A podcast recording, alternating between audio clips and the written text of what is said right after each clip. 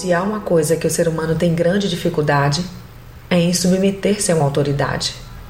E não é diferente para o cristão, que imaturo se rebela sempre que o líder toma uma decisão contrária à sua vontade. Mas a palavra diz que não há autoridade que não venha de Deus. Leia Romanos 13, 1.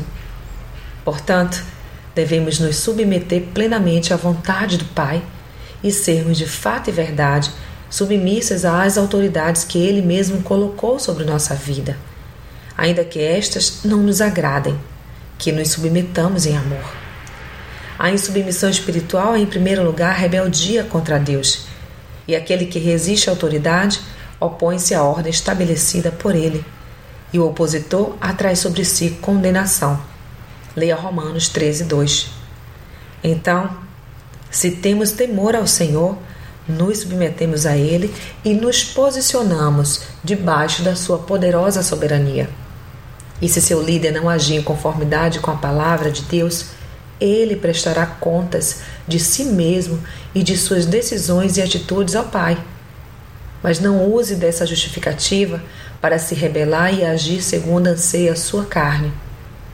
O erro do seu líder não pode servir de justificativa para a sua rebeldia.